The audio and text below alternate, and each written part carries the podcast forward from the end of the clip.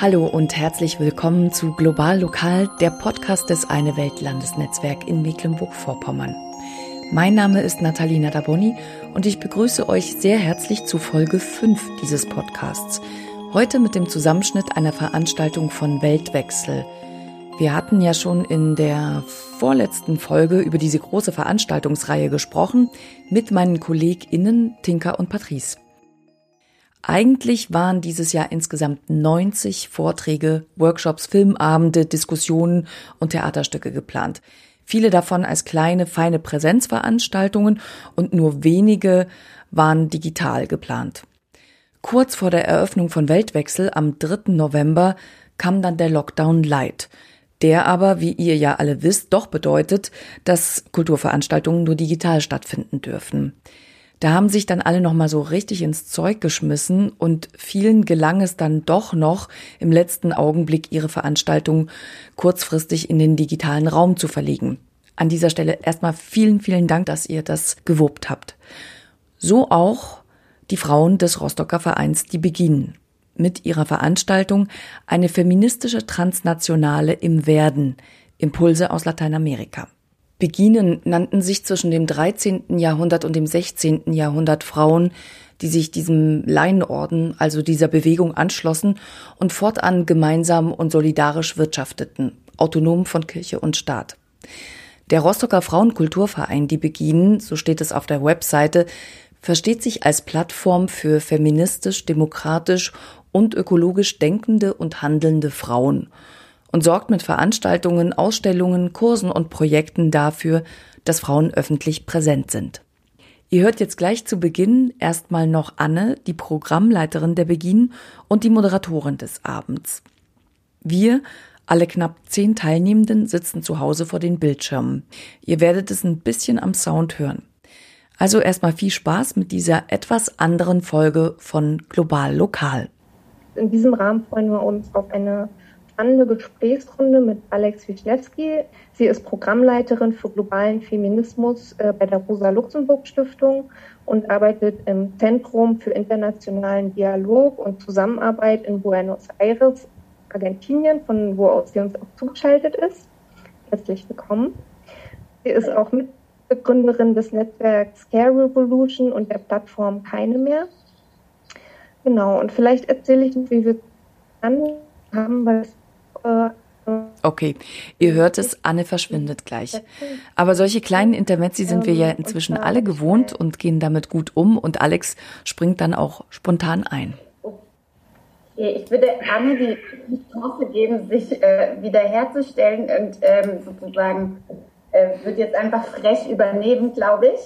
Sie wird sich ja bestimmt ähm, äh, sozusagen wieder dazuschalten. Oh, ich bin jetzt sogar der Host. Äh, Anne hat mich ja schon äh, vorgestellt.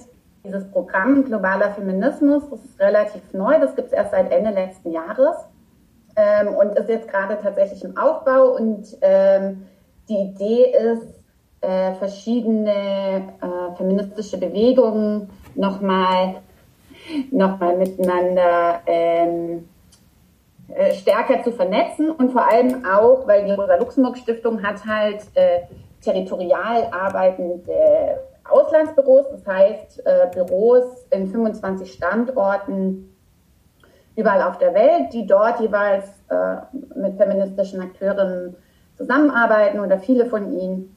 Und, oh. Und die Aufgabe des Programms ist, das nochmal stärker zu vernetzen. Deshalb habe ich mich auch total gefreut über äh, die Einladung. Der große, der große Tusch mit dem äh, jetzt diese aktuellen Bewegungen, würde ich sagen, angefangen haben, war tatsächlich 2015 mit den ersten wirklich richtig, richtig großen Massenmobilisierungen äh, gegen Femizide, also gegen die Tötung von Frauen aufgrund ihres Geschlechts, unter dem Stichwort Ni una menos, also nicht eine weniger. Ähm, und das war tatsächlich ein ganz neues Niveau auf dem diese Kämpfe stattgefunden haben. Also äh, in der Hinsicht jetzt tatsächlich von Breitenwirkung und von Sichtbarkeit. Ähm, deshalb, also es gibt hier zum Beispiel auch immer wieder ähm, einen Ausspruch, der heißt, jetzt wo Sie uns sehen, jetzt müssen Sie handeln. Ähm, also dieses Jetzt, wo Sie uns sehen, weil tatsächlich diese extreme Sichtbarkeit ab 2015 eigentlich ähm, festgestellt werden kann. Aber ähm, das wird immer wieder deutlich gemacht, dass es eben nicht ein total spontaner Ausbruch war, sondern dass es sich auf ganz lange Traditionslinien äh, bezieht. Und ähm, da gehören, äh, Regine hat es vorhin auch schon mal kurz erwähnt, da gehören eben als allererstes die äh, Madres de, Plaza de, Ma de la Plaza de Mayo. Das sind ähm, Frauen, Mütter und Großmütter, die während der Diktatur in den 70er und 80er Jahren Protest auf dem zentralen Platz hier in Buenos Aires gehalten haben ähm, und auf ihre verschwundenen, verschwundenen Söhne und Kinder ähm, hingewiesen haben.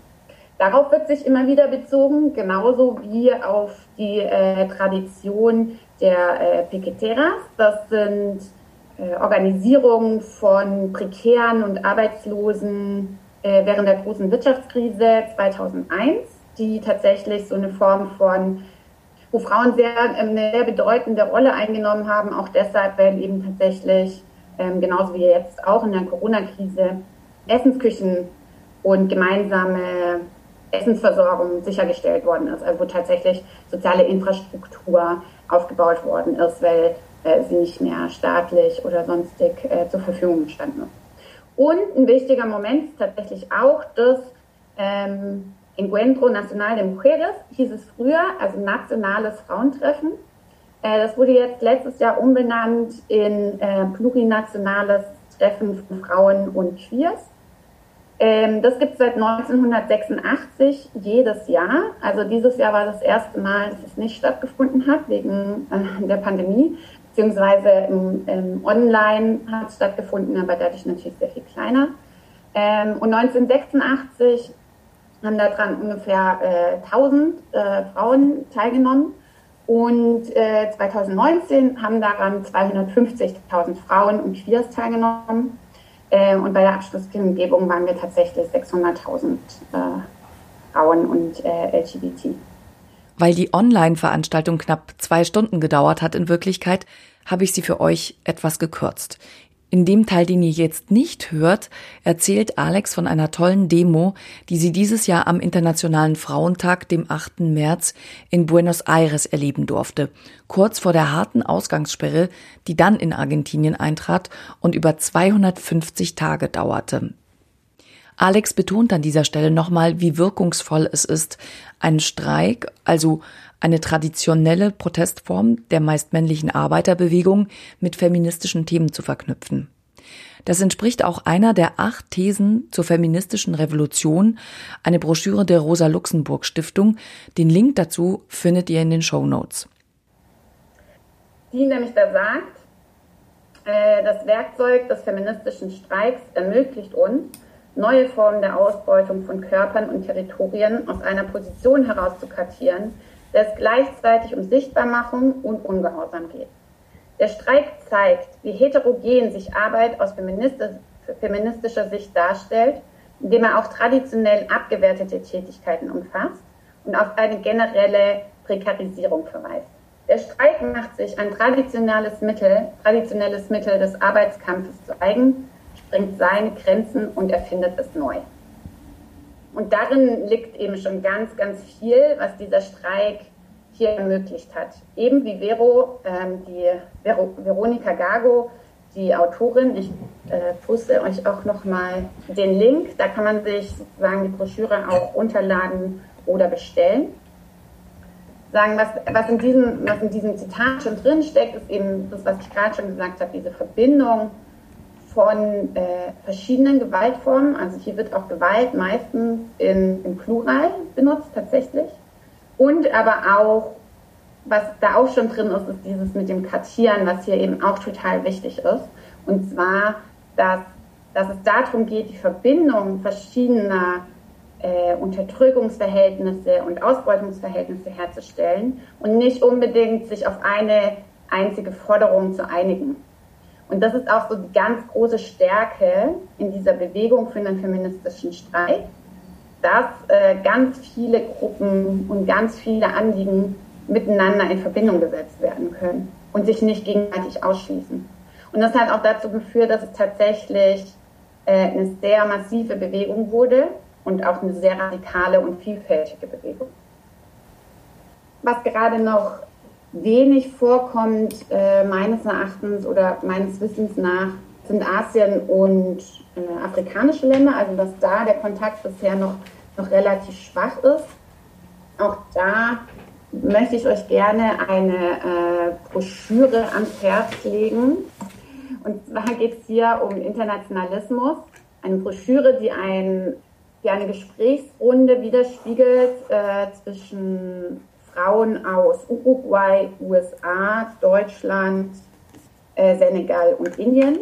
Während Deutschland, USA und Uruguay sehr stark an diesem Streikbegriff äh, sich aufgehängt haben und äh, auch sozusagen das sehr nach vorne gestellt haben, was ich jetzt auch schon gesagt habe, die Vielfalt und die Radikalität, ähm, hat eben in BFH2 die, ähm, ah, die, die Frau aus, aus Senegal, die auch an dieser Broschüre und an der Gesprächsrunde mitgewirkt hat, ihm gesagt hat, dass es, dass es ähm, in, in, im Senegal noch nicht so richtig Sinn macht oder dass Streik damit nicht verbunden werden kann, dass es erstens mal ein ganz anderes Sprechen braucht über Formen von Gewalt. Und äh, da würde ich auch sozusagen finde ich den interessanten, äh, interessanten Unterschied zu zum Beispiel Lateinamerika, wo wirklich diese, dieses Sprechen über Gewalt schon so eine sehr starke progressive Art hat, also wo es, wo es sehr stark aus so einem ähm, privatisierenden und passivierenden Diskurs einfach schon rauskommen ist. Also sozusagen, was ich damit sagen will, ist, dass also dass es nicht mehr mit Scham, nicht mehr so stark mit Scham behaftet ist und dass es nicht mehr diese Debatte darum gibt, ähm, ob es dafür strukturelle Gründe gibt oder nicht. Und äh, die Fatukane, die eben mit, äh, mitgeschrieben hat, meint halt, im Senegal ist es noch sehr, sehr stark, weshalb dieser nächste Schritt, das mit einem Streik zu verbinden, für sie einfach noch keinen Sinn macht.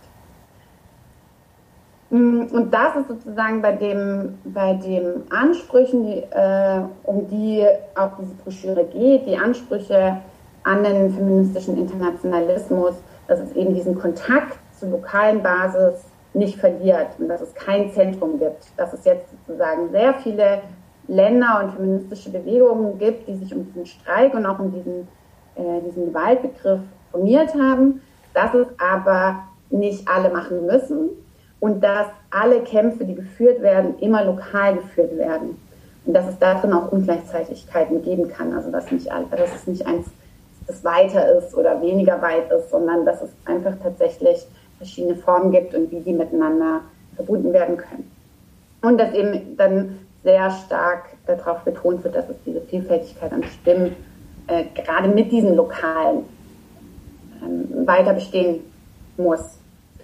Und das ist tatsächlich jetzt auch die äh, Schwierigkeit. Also im Moment wird äh, die internationale oder besser gesagt transnationale, da kommt es nämlich äh, es wird nämlich sehr viel stärker von Transnationalismus geredet, um bereits diesen, dieses Nationen treffen sich auf einer anderen Ebene, sondern zu sagen, dass die Verbindung zwischen den einzelnen, einzelnen Einheiten, die vielleicht gar nicht äh, auch national festgeschrieben sind, wie gesagt, hier in Argentinien oder auch in, in Chile und anderen, Bolivien, Peru sprechen, äh, wird ja auch von plurinational gesprochen, um da schon zu sagen, es geht gar nicht diesen Nationalstaat, der ist gar nicht der, die Einheit, auf die wir uns ziehen.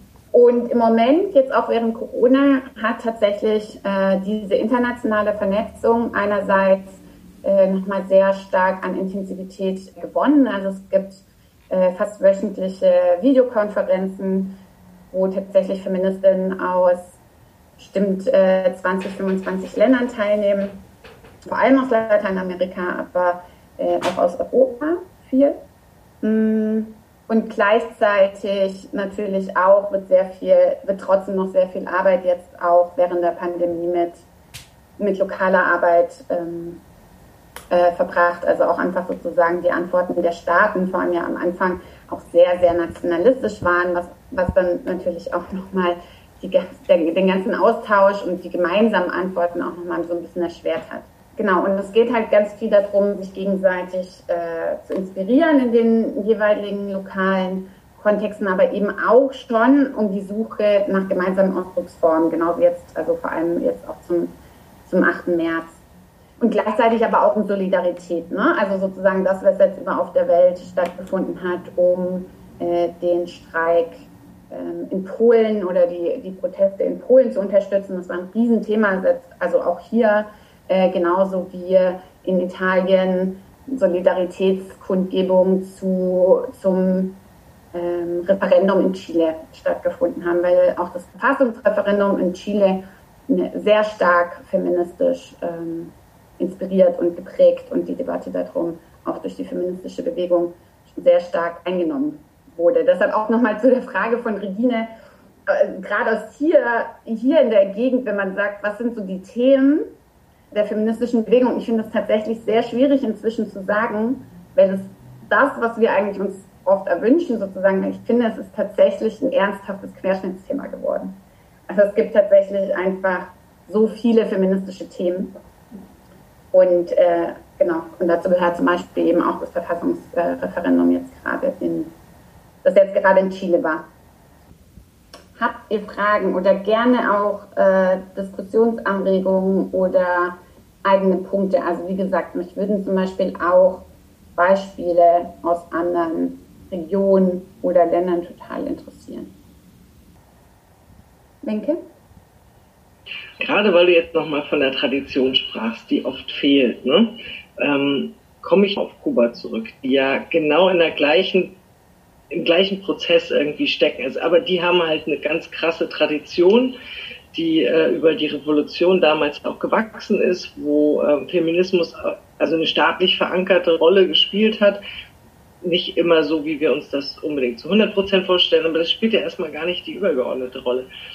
Wir haben da jetzt auch mit dem, mit dem langsamen, vorsichtigen Systemwandel oder den Veränderungen in der Gesellschaft wieder auch eine neue Frauenbewegung, eine neue feministische Bewegung. Und ich gebe zu, ich verstehe nicht wirklich, warum es da keine Vernetzung gibt. Ist es ausschließlich der Clash zum System Kuba oder woran liegt es? Also Sprachbarrieren können es ja nicht sein. Ich kann es dir nicht genau sagen, aber ich könnte mir tatsächlich ganz gut vorstellen, dass es technische Fragen sind. Hm, okay. Also ja, das macht Sinn. Hm. Die also, Videokonferenz ist schwer. Genau.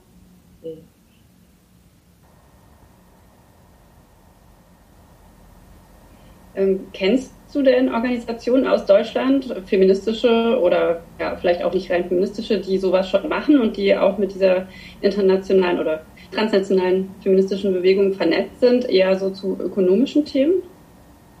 Ähm, genau, also was es, ähm, was es eben gibt, es gibt immer noch sehr viele, ähm, wie heißt äh, regionale Netzwerke oder regionale Gruppen zum Frauenstreit, ähm, die auch in der transnationalen Vernetzung mit drin sind. Also ich habe ja vorhin gesagt, es gibt sozusagen so eine Gruppe, die tatsächlich auch sehr regelmäßig telefoniert und auch gemeinsame Statements schreibt. Und da sind feministische Streitgruppen aus Deutschland dabei, die zu unterschiedlichen Themen arbeiten. Und da würde ich aber sagen, ähm, genau, die äh, in Berlin zum Beispiel wurde ganz äh, lang auch äh, Streiks an der Charité unterstützt, also ähm, wo zumindest äh, in dieser Form tatsächlich über wie streikt man eigentlich in frauendominierten äh, Bereichen mit reingekommen ist. Und aus dem Streik gab es auch eben immer wieder ähm, Fragen von, äh, gerade Waffenexporte waren tatsächlich immer mal wieder Thema. Ähm, aber ich finde, das wird noch äh, relativ wenig sozusagen so formuliert oder aufgegriffen als feministisches Thema. Okay, ja, dann vielen Dank ähm, für die schöne Veranstaltung. Ich glaube, wir gehen alle mit viel Input nach Hause und ich persönlich auch mit Lust, mich weiter zu vernetzen, äh, auf, welchen, auf welcher Plattform auch immer. Und ich freue mich total auf den nächsten 8. März, wenn es noch eine Weile hin ist und ich hoffe, wir können alle zusammen auf die Straße. okay, also dann äh, sage ich Tschüss. Und ja, ähm, genau, äh, danke auch für die Rückmeldung im Chat und kommt gerne auf mich zu jederzeit. Dann wünsche ich euch, kommt gut durch den Winter. Du auch. Okay, danke, Dankeschön. Vielen Dank. Viel Spaß, Äh, danke. viel Spaß bei der Demo morgen. Danke. Der Diskussionsteil hat natürlich in Wirklichkeit noch länger gedauert und es gab auch noch viel mehr Fragen an Alex Wischnewski, die aus Buenos Aires zugeschaltet war. Alex bleibt noch mindestens zwei Jahre in Argentinien und wir wünschen ihr alles, alles Gute für ihre Arbeit dort.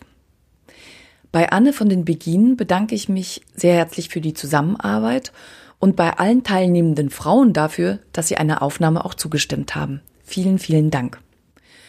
Zum Schluss noch etwas in ganz eigener Sache. Wir vom Eine Welt Landesnetzwerk in Mecklenburg-Vorpommern planen gerade die Podcast-Folgen für 2021.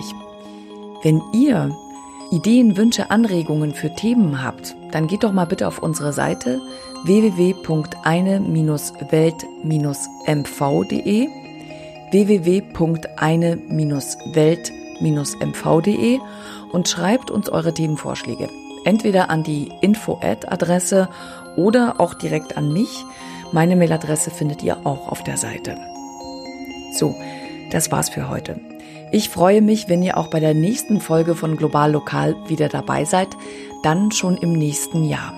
Erstmal alles Gute für euch und kommt vor allem gut und gesund durch die Vorweihnachtszeit. Bis dann, macht's gut. Tschüss.